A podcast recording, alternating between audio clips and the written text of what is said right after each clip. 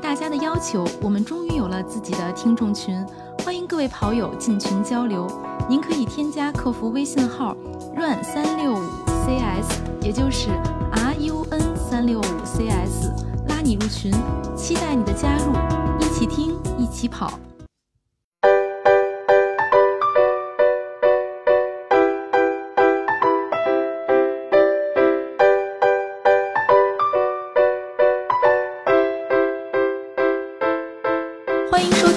说，我是王月，月亮说。大家好，我是佳宁。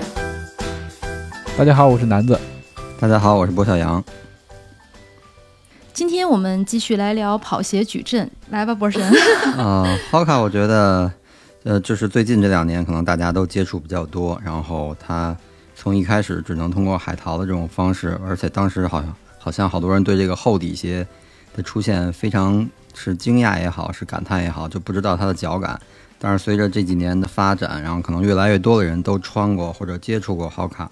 然后它在国内也开了旗舰店，包括上海也开了实体的门店，所以我觉得这个品牌在国内发展的就是越来很发展很快，然后被大家就这种厚底的跑鞋这几年被大家接受的也特别快，然后好多人可能我感觉身边就是每次出去跑步可能会碰到一些跑友或者路上跑步的人，可能就会看到好卡的鞋。Hoka 是我在接触碳板鞋之前接触的第一双厚底鞋，那时候嗯。确实在国内还没有卖的，嗯，是在国外的马博会，然后去试。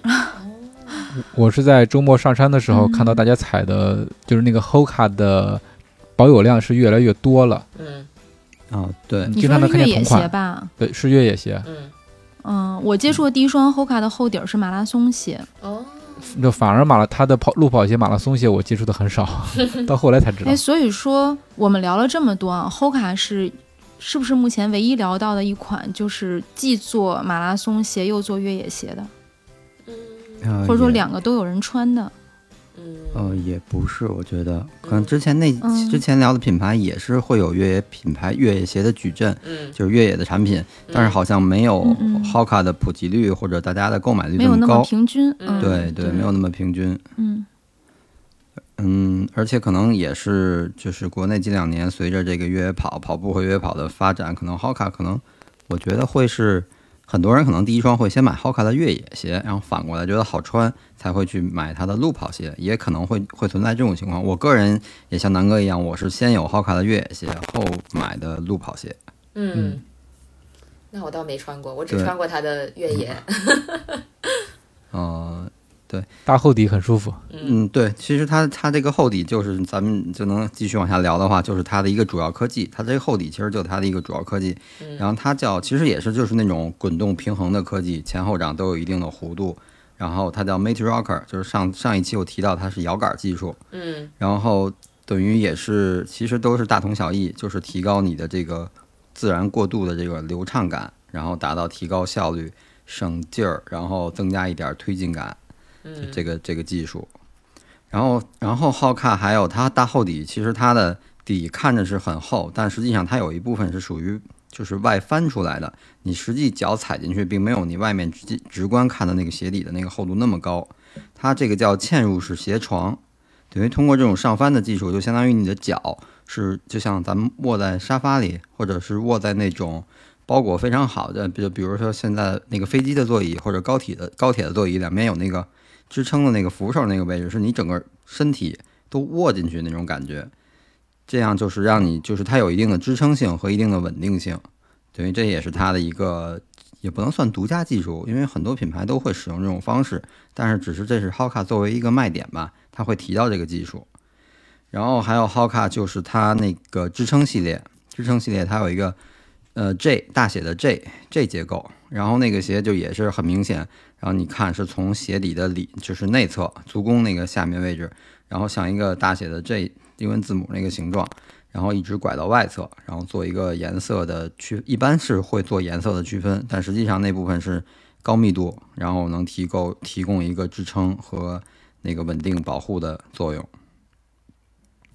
然后 Hoka 在它的中底这块科技上，其实相对还是比较保守的，它没有太多的就是过度使用新的那种超临界发泡，或者类似的这种超临界发或者那种尼龙弹性发泡这种这种材料，它还是在传统的 EVA 上做了一些调教。然后有一个就是它以前大部分都是用一个基础的，它叫 CMEA EVA，然后就是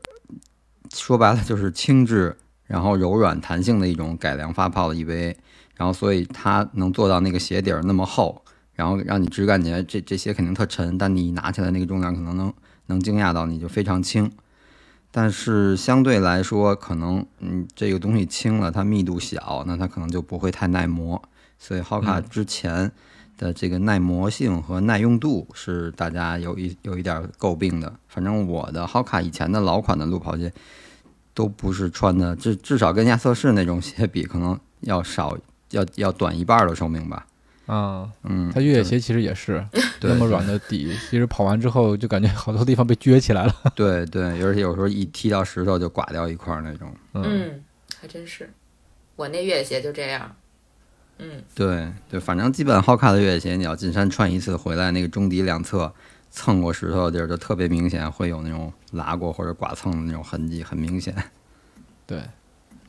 然后他最近这两年出的碳板鞋，然后他可能搭配了一个新的叫 Profly，就是 ProFly 这么一个中底，然后后来包括甚至现在有那个 ProFly X 这个中底，但实际上我仔细看了它的资料，还是 EVA 的基材，然后做了不一不同的调教，可能是偏硬或者偏弹、偏偏那个回馈的感觉，或者是偏软偏缓震。它根据可能它每双鞋的定位不同，它做一些不一样的调教，或者是双密度，就是两种相结合，前掌硬一点，给你一个回弹感，或者是那种干脆的发力感，然后后掌软一点，提供相应的缓震。但是基本上它还是 EVA，它没有那种超临界或者尼龙发泡，所以我觉得 Hoka 在中底科技上需要努努力。但是据说明年的新款会有超临界发泡的中底出现。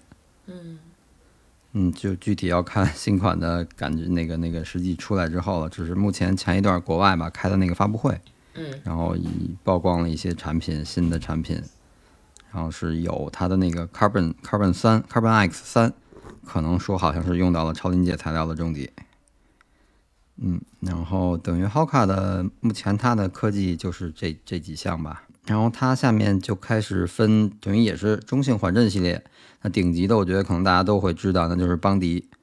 邦迪等于出到第七代了，然后就是非常标志的大厚底儿，比克利夫顿还要厚。嗯，然后甚至我觉得看那个鞋，即使像我这种四十三、四十四码的脚，那款鞋看上去它的厚度跟它的长度也不是很成比例，就觉得底儿太厚了。即使四十四码就是。对两，您一般四十四码的内长是二八零毫米，然后它还有鞋的整个外面的轮廓嘛，就得将近二百九十毫米的长度。然后但是那个厚度你去看，它还是不成比例，还是觉得这个鞋是厚的，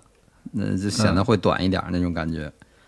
然后就等于它提供的就是一个顶级的缓震，然后大体重初跑者都选这款鞋都没问题，甚至它的这个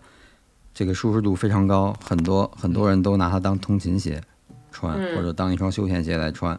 而且可能它会做那种纯黑色、纯白色，平时可能当一双休闲鞋也比较好搭衣服。对我我我看到一些朋友就是拿它当一些就是休闲鞋来穿，百搭色。对嗯我曾经还能增高。对我曾经有一双邦迪，然后呃后来就是当日常鞋穿的，然后再后来就是有一次骑共享单车放车筐里丢了，呵，这怎么老丢东西？对对对，可能还是还是因为太说明拥有的都是好东西。嗯，太轻了，忘记它的存在了。很久以前很久以前了，确实是，但是邦迪这个基础的就原版的这个款我没穿过，我穿过它今年新出的这个邦迪 X 带碳板的这个款。嗯然后带碳板这款其实定位是为了让更多的人，包括初跑选初跑者或者是大体重跑者，能够感受一下碳板跑鞋的这个推进，或者是带来的不同的感受，它是这个定位。但是从我自己穿着的感觉，我我个人感觉这个邦尼 X 的对我来说的这个喜好度可能超越了克里夫顿八。克里夫顿八，我我觉得会有一点软。然后如果我今天可能本来计划是放松跑，我穿克里夫顿八，可能跑跑一会儿，觉得突然有点什么事儿，想着急跑快一点，或者可能今天心情不错，身体状态也不错，我想，呃，那跑一个一公里的速度，然后就就是那种变速跑，但是克里夫顿八就会觉得有一点软，有一点泄力，提不起速。但是邦迪我在穿它的时候，虽然它要比克里夫顿八重，然后但是跑起来之后，可能还是因为碳板有一定的推动，和它碳板是整体的给那个中底一个压力，再给一个回弹，它相对来说的泄力感会更小一点儿。然后所以我反而觉得这个邦迪 X 的就是能跑跑的配速的极限要比克里普顿八要高，就更能往快了跑。嗯，然后可能后来我一想。呃，既然它本身的定位是给一些大体重或者初跑者作为一个体验碳板鞋的一个机会或者一个一个选择，那它这样做可能也会是去鼓励或者去建议穿这双鞋的人可以拿它去参加比赛。所以它也做相应的这种设置。然后整体感觉下来，我觉得这个邦尼 X 的稳定性也不错，然后支撑相对克里夫顿八也要好一点儿。所以可能如果在配速快一点的情况下，我觉得。邦尼 X 要比克里夫顿八更，我个人来说更适合我自己这种感觉。对，等于这是它的就是邦迪的顶级的缓震系列的两款鞋。然后当时一开始我刚开始拿到碳板的这款 X 的时候，我觉得是不是有点鸡肋了？我说这双鞋本身就是大体重啊，或者是纯健康跑那种人穿，为什么还要做一双碳板？但是穿下来之后，感觉它的确实稳定啊，还有支撑。嗯，很好，然后还有滚动感，也适合稍微快一点的配速，所以我觉得它最终还是有它的使用场景的这个这个需求，或者和这个和这个合适的使用场景，然后还是一双不错的鞋。嗯，然后这个顶级缓震下面之后，就是大家都非常熟悉的这克里夫顿系列了。它出到第八代，然后就是口碑也很不错，只是跟我刚才跟那个邦迪 X 对比之后，觉得它是。呃，有一点软，但是在这个没穿邦迪 X 之前，我穿克利夫顿八进行一些长距离的有氧跑和放松跑，其实还是挺舒服的。它是，我觉得它就是把 Hoka 的最经典的这个这个功能和什么全都体现出来了。呃，轻量，本身它也是厚底，然后很轻，基本上这这些年它的款式最最多基本都保持在两百五十克左右，就是我的这个四十三尺码，基本就两百五十克左右。对应它的提供的这个缓震来说，这个重量是是非常轻的了。嗯，然后因为因为比如说，举个例子，可能同样能达到这个缓震级别的，那亚瑟士的 New Balance 那就得将近三百克左右，那重五十克，两双鞋就重了一百克，觉得还是在脚上还是会能有体现，能有感受出来的。嗯，轻量，然后舒适度这个不用说，基本穿过的人都会去知道它很舒适。然后相应的来说，它其实就是各方面也比较平衡，而且今年第八代。它把大底稍微做了一些调整，然后覆盖的那个 橡胶面积更大，更耐磨一点，所以可能整体的性能会更平衡。也是，就这个系列是好卡历年来的主打款，就是每年都是主推这个路跑上就是主推这个款。嗯嗯，然后它去年吧还出了一个，就是呃叫 Age EDGE 嘛，这个先锋系列，但是我觉得这个款。后续今年没有再出第二代，但是我当时觉得它也是一个偏可能偏试验的型号。它把在那双户外鞋上用到的那个特别突出的那个后跟儿，嗯，移植到这个这款上面来了。然后我也穿了，但是我 对，然后这双鞋我也穿过，嗯，其实我感觉挺一般的，嗯，就是它，呃，因为我跑姿是中前掌落地。然后我感觉，如果我特刻意的去用后跟儿，就去踩它后面这个突出的大屁股的话，是觉得它的缓震要比标准的克利夫顿好。但是我跑步过程中，即使下坡，然后我也用不到这个位置，所以我完全体验不到它后面那个感觉。但是正常正常跑的时候，你就像比如我老在老山跑，上下坡就起伏都挺大的。呃，我正常跑，我觉得它中底的从回馈啊到缓震啊到各方面都没有标准的克利夫顿要舒服，嗯，所以就是我更觉得它可能是一个试验性的，它把这个突出的这么长的一个后跟移植过来，看看市场的反应，嗯，然后但是今年并没有继续再出新款，所以我觉得它可能还是是要么就是不成功，也不也不能说不成不成功，可能就是不适合。呃，但是克里夫顿八相比克里夫顿七，如果你仔细对比的话，它的克里夫顿八的后跟儿要比七更突出一点点，可能就一两毫米。你不仔细看看不出来，觉得后跟儿是一样的造型，但实际上仔细对比它是突出了。官方也介绍了，但是没介绍具体突出的数据，只是说了，所以我才去特意对比了一下，是多出一点点。可能这一点点就是，如果你是一个后脚后掌着地，后脚跟儿落地，正好是用到那个角度，然后它多出那一点，就能给你一个更多的从距离和这个，因为它多了一点，它泡棉也用的多了一点，从距离的那个角度到泡棉的这个厚度、深度上，都能给你一个更多的缓震。所以可能它是通过 Age 的试验，然后把它克里夫顿八这块儿的改改进做了，就提供了一些经验吧，或者提供了一些方案。嗯嗯，那就等于在 Edge 上做的更极致了一些，整个那个后跟儿都加长了。对对对，但是 Age 的那个感觉，我是个人来说不是特喜欢，没觉得明白？对他也没有，如果他拿它跑速度，可能他那个缓震没有克里夫顿舒服。但是他如果有跑速度的话，我就觉得整体的那个鞋长呃后面突出那么多，包括他鞋前掌有加宽，又觉得有点儿嗯就是脱脚，对脱脚，确实跑速度的话有点儿有点儿脱脚，有点儿太不方便了，又宽又大，不是那么顺畅。嗯，然后对，然后这就是它算是它的中级缓震，就终端的缓震这个平台是这个克利夫顿。嗯然后轻量化缓震呢，就有一个叫 Eleven 的那个款，这个款好像不是太主推，见的也不太多，就是属于呃中低中低级别缓震，然后脚感比较硬朗，然后可以跑速度。但它还有一个问题，我特意去查了它的重量，官网介绍它的重量其实不轻，呃，比克利夫顿八还要重。那我觉得它可能，我觉得那，有可能就是一个一款比较中规中矩的训练鞋鞋，对，中规中矩。然后可能如果你要觉得克利夫顿八会软泄力，那可能这款鞋可能稍微硬一点儿，可能跑起来不会让你觉得泄力。可能这是他的，而且还有一种说法，是不是说训练鞋其实不用那么轻，轻训练嗯鞋可以稍微重一点？对对嗯对，是，就是看个人习惯吧。有人可能就觉得训练跟比赛都无所谓，嗯，就是穿着舒服就行。然后也也有这种说法，就包括有人说训练的时候尽量不要穿碳板鞋，这种说法都是有。那这个东西我觉得还是看个人的理解、接受程度，包括个人的习惯。它其实 Hoka 轻量的训练鞋里面，就中性缓震系列里面那个林康是比较有名气的。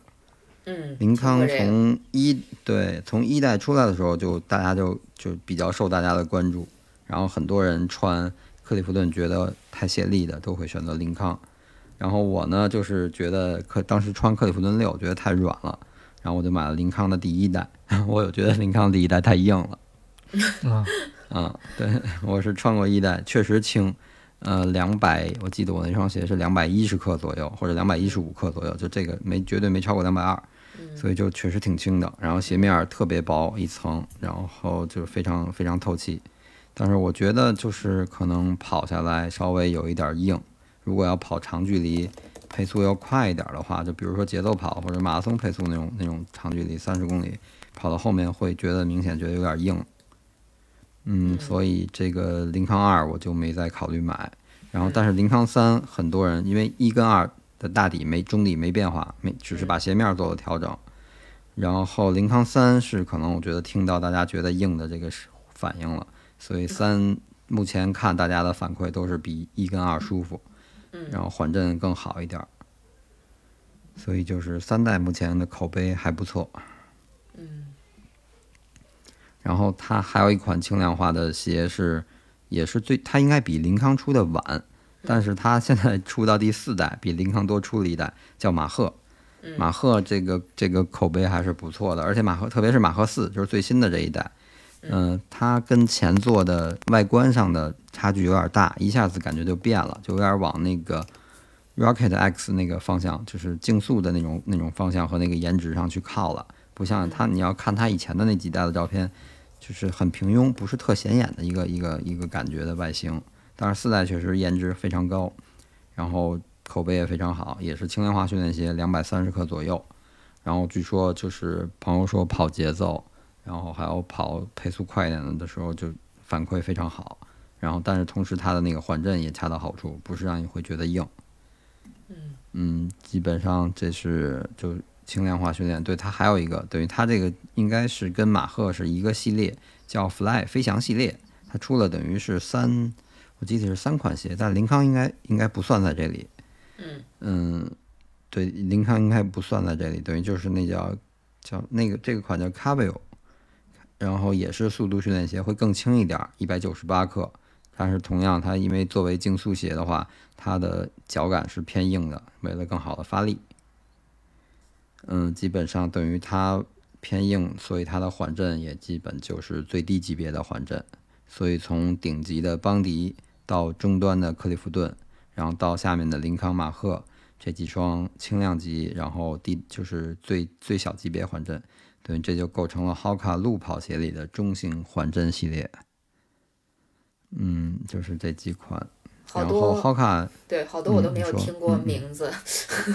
就是那个后面那几款什么马赫呀，还有什么 Carview，那个我都没听过，就我我甚至都没有见过。林康系列其实我还就感觉最近是不是林康刚出没多久，好那个颜色还挺艳丽的，然后穿的人就对对，林康有一些三是夏天出的，是吧？啊、就感觉好嗯多人好像还、还买了，但后面那两个真的都没有见过，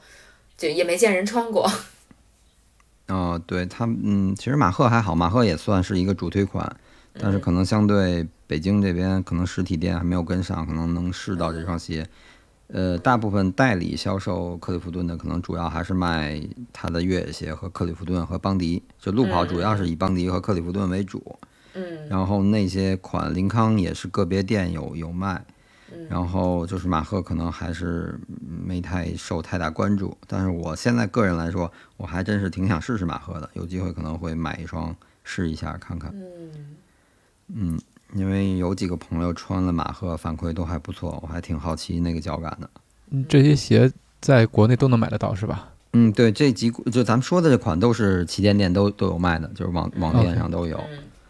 对，但是线下一些代理店铺可能只能看到，比如像三夫也会销售 Hoka，但是它嗯。基本只能见到邦迪和克利夫顿。林康可能会会会能见到，但是其他除了这三款之外，我基本上啊，它那个支撑系列一会儿要聊到那个阿瑞阿瑞海也能见到，嗯，但是其他的呃碳板鞋能见到，剩下的都看不见了。嗯嗯，对，可能还是跟品牌的它作为主打款吧，可能就是会铺货多一点。然后咱们聊支撑系列吧，它支撑系列有两款，呃，一个是那个 gaviutagaviutag 是它的就是顶级支撑款，你可以把它看作就是邦迪的兄弟，邦迪就是一个中性款，它是达到邦迪的那个缓震级别的一个支撑款，然后就是等于相对来说是用了它刚才那个 J 型的那个技术，在内侧做了支撑。呃，也是我因因为我我在网上查看的那个照片，也是有全黑的酷酷的那种感觉。然后就是刚才说的那个阿瑞海，阿瑞海我是在三夫的店里见过，然后这是可能是我我那盖维优塔我没见过实鞋，但是这个阿瑞海我是见过实物的，确实就是内侧有那个泡棉的支撑，也是说做成那个 J 的造型，然后是等于就算我觉得那你就可以把它看作是克利夫顿的支撑版的兄弟，他们的就是缓震级别啊，包括这个整体的，就是设计语言都类似，鞋面的这个用的材料或者厚度，然后对应当季同时发售的那个克利夫顿几乎是差不多的，只不过它是提供一个支撑性能，然后等于就是把这两双鞋可以对应着看，一个是嗯就是缓震款，一个是支撑款。嗯，这等于就是因为支撑的产品系相对来说简单一点，所以就这两款鞋，它就没有嗯再往下去做什么竞速啊，或者是轻量化的那种支撑款，它就没有做。嗯然后就是 Hoka 最近这两年吧，我觉得发展的比较好的就是它的竞速系碳板碳板碳板跑鞋，然后一个就是那个 Rocket X，在老的之前再早有一款也是叫火箭吧，然后但是那个鞋后续就没再出，等于就是出了现在的这个火箭 X。嗯这个鞋其实我穿过之后，我感觉各方面嗯不嗯、只能说不错，因为但因为它的中底材料就还是基础 EVA，然后做的改改改变那个改良，不是那种超临界材料，所以它的回弹跟那个缓震肯定跟那个超临界比不了，但是在 EVA 里它算调教的非常不错的脚感。然后碳板的推进力也有，就是如果嗯拿它去比赛的话，可能会跟呃 ZoomX 的就比如阿尔法或者 Nex 或者那个亚瑟士的那款 Sky 相比会有差距。但是如果把它作为一个日常的竞训鞋，或者比如你测试穿，或者是间歇穿，作为一款碳板鞋，我觉得也还可以。嗯但它唯一的一个缺点，我记得咱们 第一次我做嘉宾那期聊了，就是它大地防滑不行。嗯，我我我跟着洒水车跑过。对对对，我我个人穿是不行，然后嗯。朋友们那个广马回来穿也觉得防滑确实是问题，嗯。所以这是它等于算是一个比较明显的短板，其他的方面我觉得都还可以。嗯。嗯，但是如果要是就实话实说吧，如果你要选择去穿它去比赛的话，那我觉得可能选择性会更多，因为现在最近很多款就包括国产品牌也会有在比赛这方面的这个推进性啊或者回弹性要更优于它的，所以这个嗯至少至少在我来说，它不是我比赛的第一选择。嗯嗯，然后就是他的那双 Carbon X，Carbon X 现在已经出到第二代了。这双鞋其实也挺挺逗的，我觉得它定位的是超长距离的比赛，然后 Jimmy 穿它跑那个是多少五十英里破纪录了吧？一百英里没破。他是对，他是要跑一百公里的记录，但是他五十公里的时候打破了原记录，一百公里没破了。对对对，没有，这个是是他等于定位的是一个长距离的比赛用的，就是耐力。说白了就是等于一个纯的超马的耐力赛时候你选择的一双碳板鞋。它的我穿下来之后，我的感觉是它的推进其实不是像其他碳板鞋那么明显、那么激进，它可能就是支撑和稳定更好，然后缓震是恰到好处，缓震会比呃克利夫顿穿上要硬一点儿。但是又又不会让你觉得跑到最后会觉得很很累或者脚疼，然后但是整体它的支撑和稳定非常好。它这个鞋的就是那个滚动感，是我穿的过 Hoka 里的滚动感最明显的一双，嗯就是滚动起来，如果你保持一个配速，然后你的步频和那个配速都能很好的保持在这个节奏里，嗯是滚动感很非常舒服。但是它碳板的，因为它也是整个一个碳板，然后中底还有镂空，你还能看到那块碳板。但是实际上跑起来的推进力并不是特别明显。没穿过，啥时候可以试一下？嗯，反正这双鞋我觉得，呃，如果要是可能跑超过二十五公里之上之后的长那种长距离，比如三十、三十五，可能它的支撑性就明显的要优于克利夫顿了。嗯对，但是二十五公里之内，比如如果要我两双鞋现在都有，我今天跑一个二十五公里以内的长距离，那我可能就穿克里夫顿就行了，因为嗯它还是会更软一点，更舒服一点。但是如果要是跑二十五或者三十五以这个距离长距离，二十五以上的长距离，那我觉得可能穿 Carbon X 会更到最后它的支撑会更好，哦，嗯，就是这种感觉。对，基本上 Hoka 的路跑鞋矩阵就是这样了。嗯。嗯。嗯，那我们接着聊下一个品牌，聊奥创。奥创，嗯，嗯，奥创。这双鞋是 佳宁一直在给我安利这个品牌，不能说这双鞋，就这个品牌是佳宁一直在安利我宁才知道的。因为它比较宽，是吧？是我没收钱啊。宽脚。啊，对，其实我这个这个品牌，其实我个人也是非常喜欢，因为我越野鞋就目前来说就穿这个品牌了，其他的品牌陆续都就是穿坏了就没再购新购买新的，啊，就是最近一直在穿，我个人也非常喜欢这个牌子。然后，嗯嗯、它嗯怎么说，相对 Hoka 来说就更小众了，可能能试到它的地方会更少。以前北京就奥森北边那个那个山脉那儿还能试到，后来山脉闭店了，然后就可能能直接再试到这双鞋的店就特别少了。现在可能对，可能还是有一两家能试到，但是款式也不全，码也不全。嗯，呃，我还其实也还就是唯一就是网购七天退货呗，但是就是相对来说都麻烦一点儿。但是我觉得这个牌子，这个牌子就是属于那种真的是穿了，你穿过它，或者哪怕你试一试跑一就是跑一小段儿，就如果你要它能适合你的话，那可能你会离不开它。就像我这种，就我穿过一双鞋之后，我觉得哎呀，我可能离不开这个品牌了。倒不是因为脚宽或者是怎么样，就是感觉它的那个舒适度可能会相比，就是如果穿其他品牌可能会磨脚，但是穿这个鞋不磨，就是这种这种就不知道怎么着就就契合住了，就是这样了。但是如果如果我当时没有机缘巧合去穿这双鞋，那可能就单纯它最近这两年出的款样子还还可以，还就是颜值提高了，包括配色，他们请了新的配色师，我据据听说啊，可能它的那个配色会更好看。但是以前的款就真的。嗯，那个确实不不不好不好形容，外观本身有点奇怪，不太好看，然后配色又有点特尴尬，就奇奇怪怪的配色，反正是我之前是不太能接受的，所以在它，尤其波神是颜值控嘛，对对对，然后 Ultra 其实就是两个最基础的那个呃科技，一个是它的那个所谓的零落差自然平衡啊，对，它就是说是所有的鞋不管底儿多厚，它都是前后掌都是零的落差。它就是让它的理念是让人回归到最自然的那种，就完全靠你的身体的机能，等于鞋子只是给你足部的皮肤的一和包括那个关节缓震的一种保护，但是让它那个落差上这块是完全是用你人体自己的这个骨骼机能来去调整的。嗯嗯，所以可能它官方以前最早我等于我第一双的买的这个 Ultra 的鞋里，那会儿的鞋盒里还会有一个小的说明书，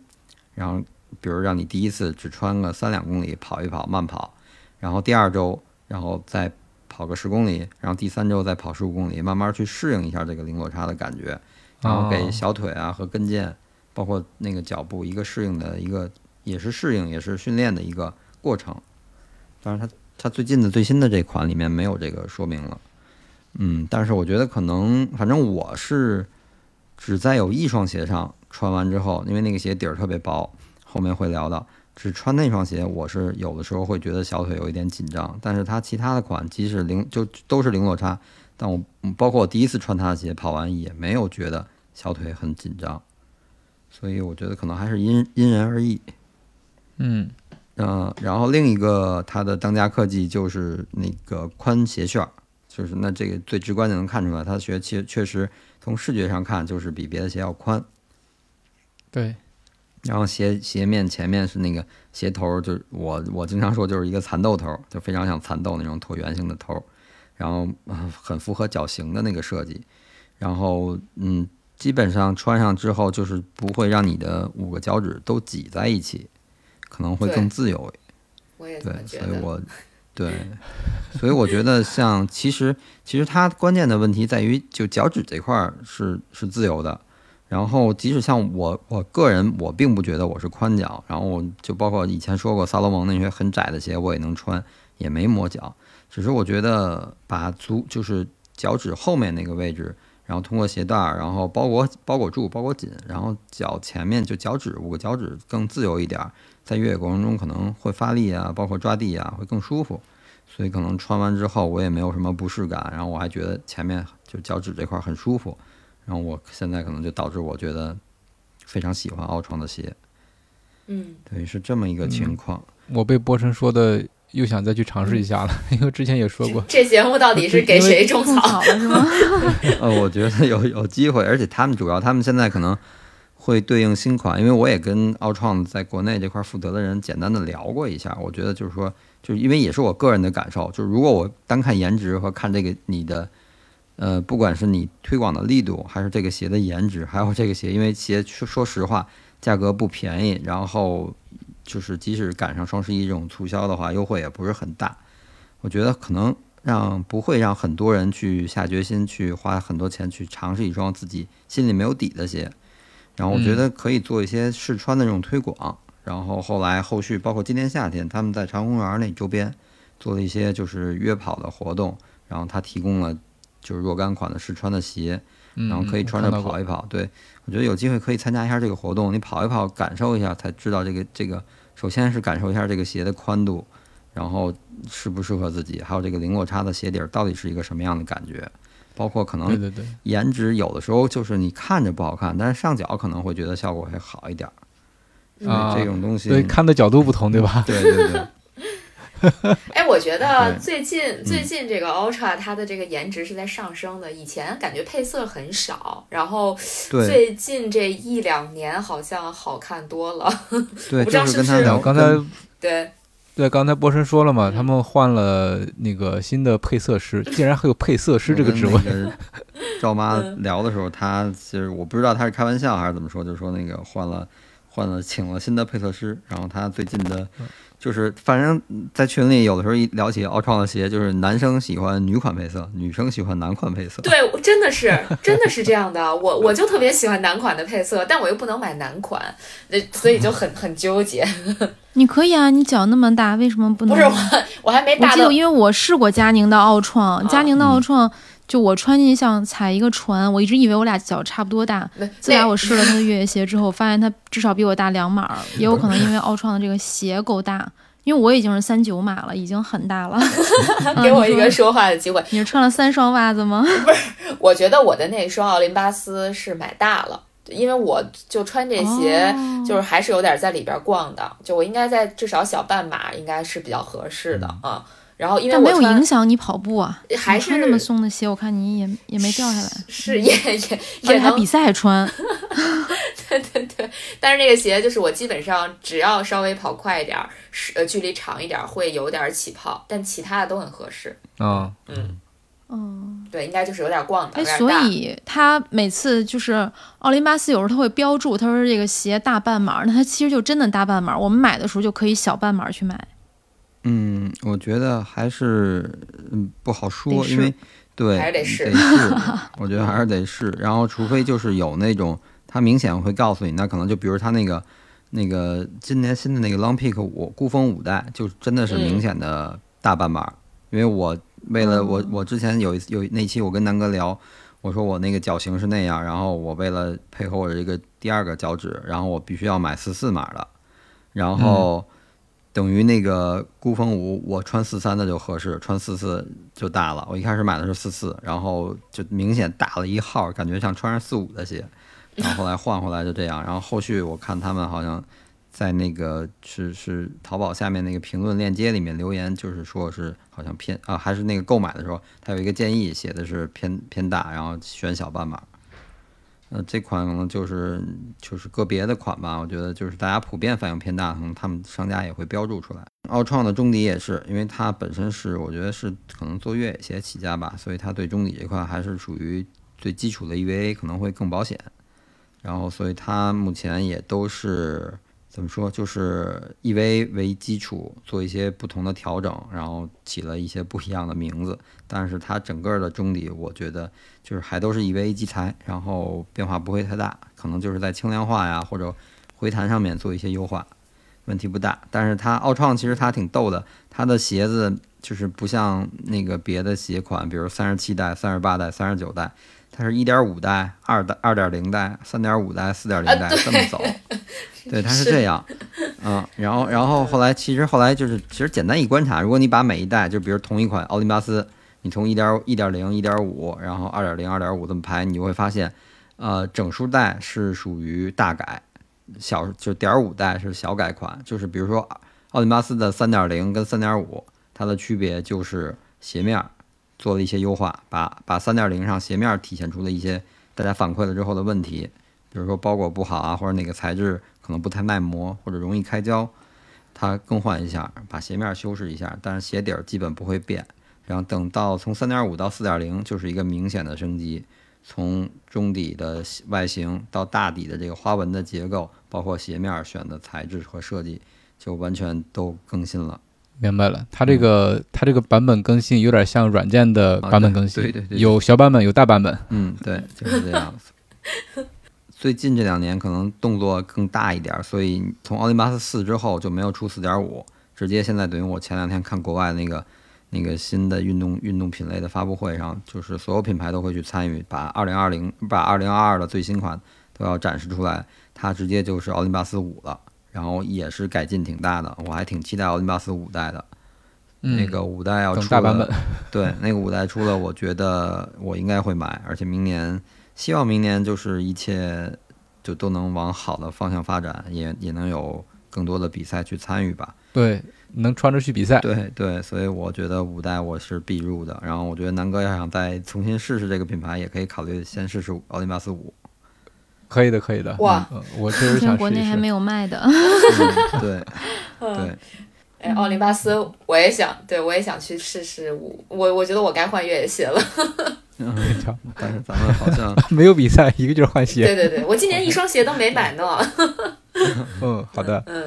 我之前试的就是四，就是当时觉得是有点宽，但是我今天听波神的介绍，其实是可以通过就脚趾部分晃动是可以接受的，嗯就是你脚面儿后面的话，通过鞋带儿的这个绑得紧一点，对，就是给它固定住嗯，脚背这个部分只要是固定紧了，脚趾其实嗯自由一点，我觉得还无所谓，就是因为可能发力啊，包括要都挤在一起，其实也不舒服。真是跑长距离之后，嗯，确实是，嗯嗯我当时穿上的第一感觉是不是特别的习惯？那我觉得等捂出来之后，我决定再去试一试看，嗯因为当时踩了之后，就一个一个是它那个太晃了，另外一个因为它是那种零落差的嘛，嗯。所以就就会感觉有点不适应。嗯。那等新的出来之后，我决定再试一试跑一跑，嗯，看看到底怎么样。嗯。对，对，杨哥这是听人劝，是啊，嗯，都大家都说好嘛。我往回拽一拽，咱们跑偏了，咱们要聊路跑鞋的矩路跑。鞋聊越野跑鞋。去了。对对对，对，然后对，因为它其 Ultra 实确实它好像是以这个，就最早出来我们接受它是以越野跑鞋，嗯嗯对嗯最早，包括我最开始认识这个品牌也是越野越，就是从它的越野鞋开始认识的。最早认识它等于也嗯是，还不是奥林巴斯，应该是 Long Peak，就是孤峰那个款，嗯呃，一点一点风系列，嗯，对，它进来的时候已经是一点五代还是二点零代了，等于它第一代，呃，在就是国内就没上过，它进的进入到国内的时候就已经是一点五和二点零这这这个级别这个代数了。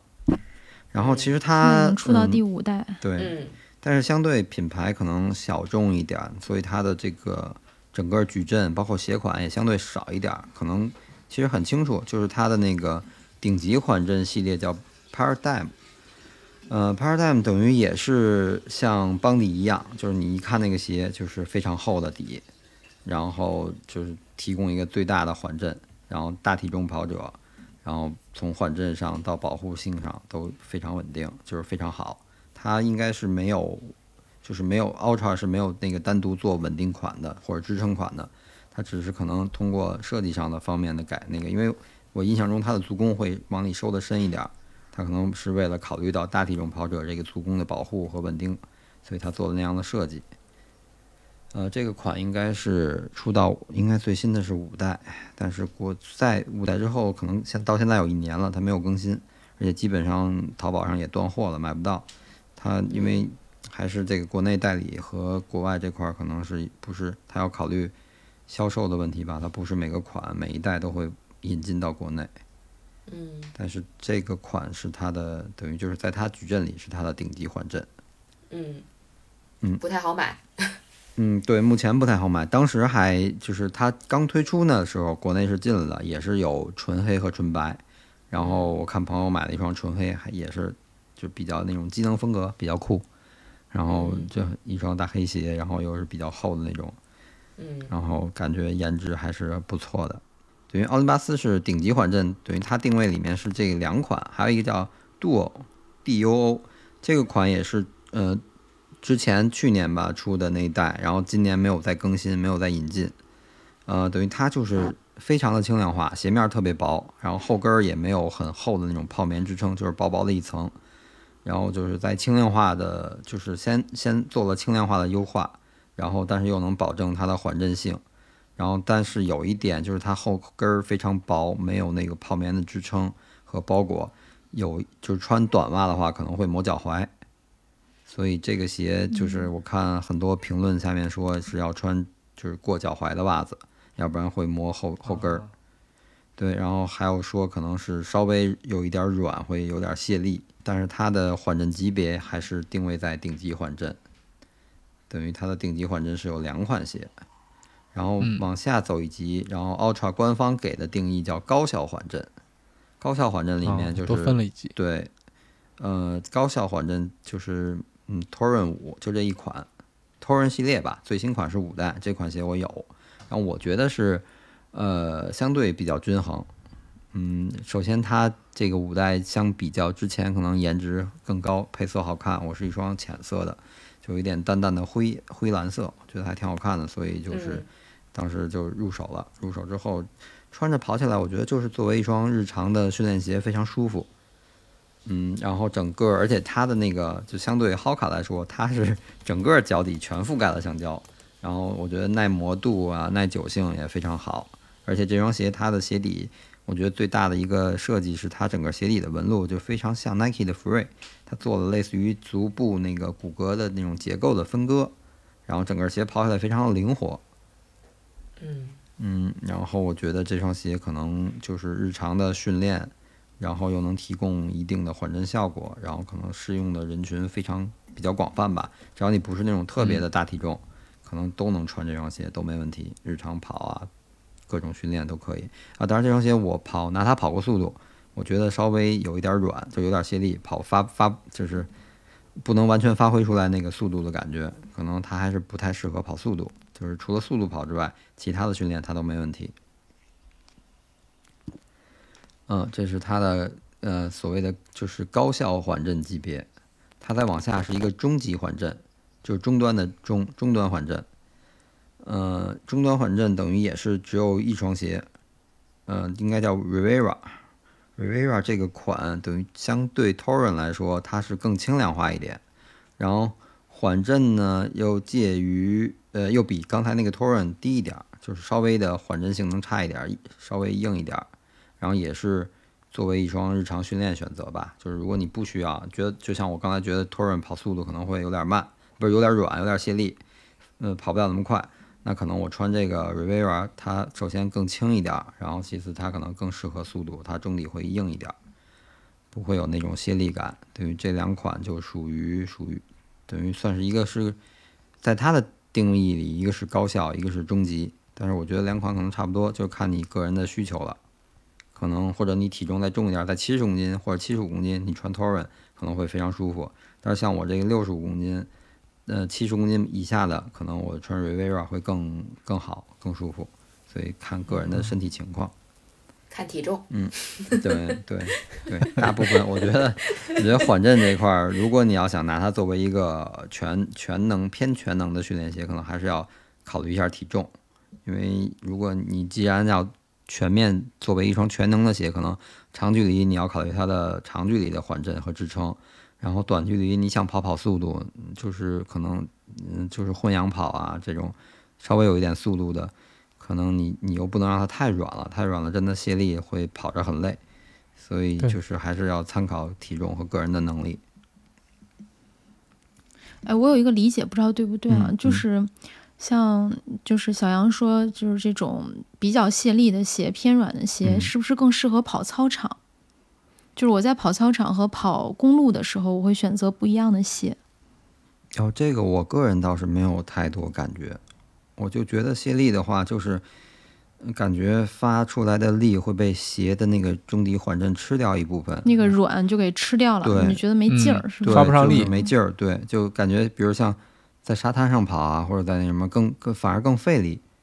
就是它它嗯它要吃掉你一部分的力，你的配速上不去，但你的可能你发的力是一样的，你的心率啊，包括肌肉的发力都是一样的，但是你速度上不去，可能给自己容易跑烦了或者跑崩了，就是心态就就跑 跑一跑，心心态态就就乱了，对 对，就可能会这样，跑。步不看表也是对的。嗯，对，然后继续继续啊。对，然后就是它的那个，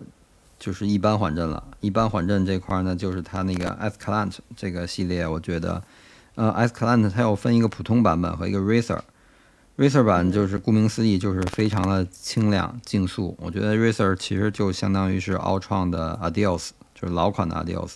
就是嗯很薄很薄比薄，赛，对，嗯然后那个谁大胡子就是穿它去参加波马嘛，参加比赛。他而且他，呃，Racer 还会出一些城市马拉松的限定版，比如像波限量款士顿、对嗯东京、巴黎，它都会出这些款，配色都非常好看。对，我觉得嗯巴黎那款应该是嗯那个这个这个 Racer 这个系列的第一第一第一代还是什么的，那个巴黎限定特别好看，那白色那款，对呃，对但是我。我看到的时候已经没有卖的了，好遗憾。哦，对我我也是，我后来接触到奥创那双鞋，我就是再想找巴黎已经找不到了，然后东京可能东京那个款还有，但是当时一犹豫也没买，然后后来再找也没有了。然后我还看见过一个款也特别好看，是应该是芝加哥还是我想想啊，呃，应该是芝加哥，是有点类似于那种嗯、灰色、浅灰色、深呃深灰色，然后和一些彩色的那种混合的编织，就那种感觉，就也非常好看，但是没有我的号儿。然后就是那个这个款就是就是非常的清凉发力，就是我现在穿它，就是这双鞋就是我穿着之后小腿，我穿它可能跑二十公里左右这种长这种中长距离吧，就是跑完之后可能小腿和跟腱会有酸痛的，就是酸胀的那种反应。就是我穿这种鞋真的是会有穿像穿那个奥林巴斯啊、Long Peak 跑跑山跑跑多少公里跑完都没有感觉，也可能是跑得慢或者会有走的这种调整的过程。但是路跑一直在跑，穿 Racer 就是会跑完觉得小腿会紧。还是对能力有一定要求。对对，它这个这个等于算是它最顶级的一个竞速款，是对能力还是有要求的。更推荐精英跑者选择。嗯，对对，然后它还有一个标准版，就是两双如果对比在一起的话，那个可能鞋面更传统一点，就有一定厚度的鞋面，不像它这个 Racer 那么极致。Racer 就是一层编织，就像那种飞线一样的编织，很薄，然后前很脚面都是那种大窟窿眼儿的感觉。然后它的标准版现在应该是出到二点零，然后鞋面就比较传统，是那种呃织物材织织物面料，有一定的厚度。但是它的鞋底儿设计上看跟 Racer 是一样，但是厚度要要有一点加厚，对它相对来说缓震和那个稳定性能会更好一点。然后觉得一般的就有有过一定跑步经验，就跑过一段时间的了，穿它作为一个日常训练或者速度训练都可以。长距离，嗯、那就看个人状态了。如果长距离个人能力没问题，穿它长距离也可以。等于，嗯、奥创就是这几款，奥创没有单独的支撑系列。嗯嗯，这期给大家聊的两个品牌都挺有特点的，可以说嗯他们最早都是因为越野跑鞋被大家熟知，而且造型我觉得都是比较有特点的，对，然后还能当潮鞋穿。嗯那这期节目呢，我们跟大家分享了一下他们的路跑鞋。那这期节目就到这里了，感谢收听今天的装备说，既是种草大会，也是避坑指南。希望本期节目对你有所帮助，也欢迎大家分享、点赞以及留言。我们下期再见，拜拜。拜拜谢谢。拜拜。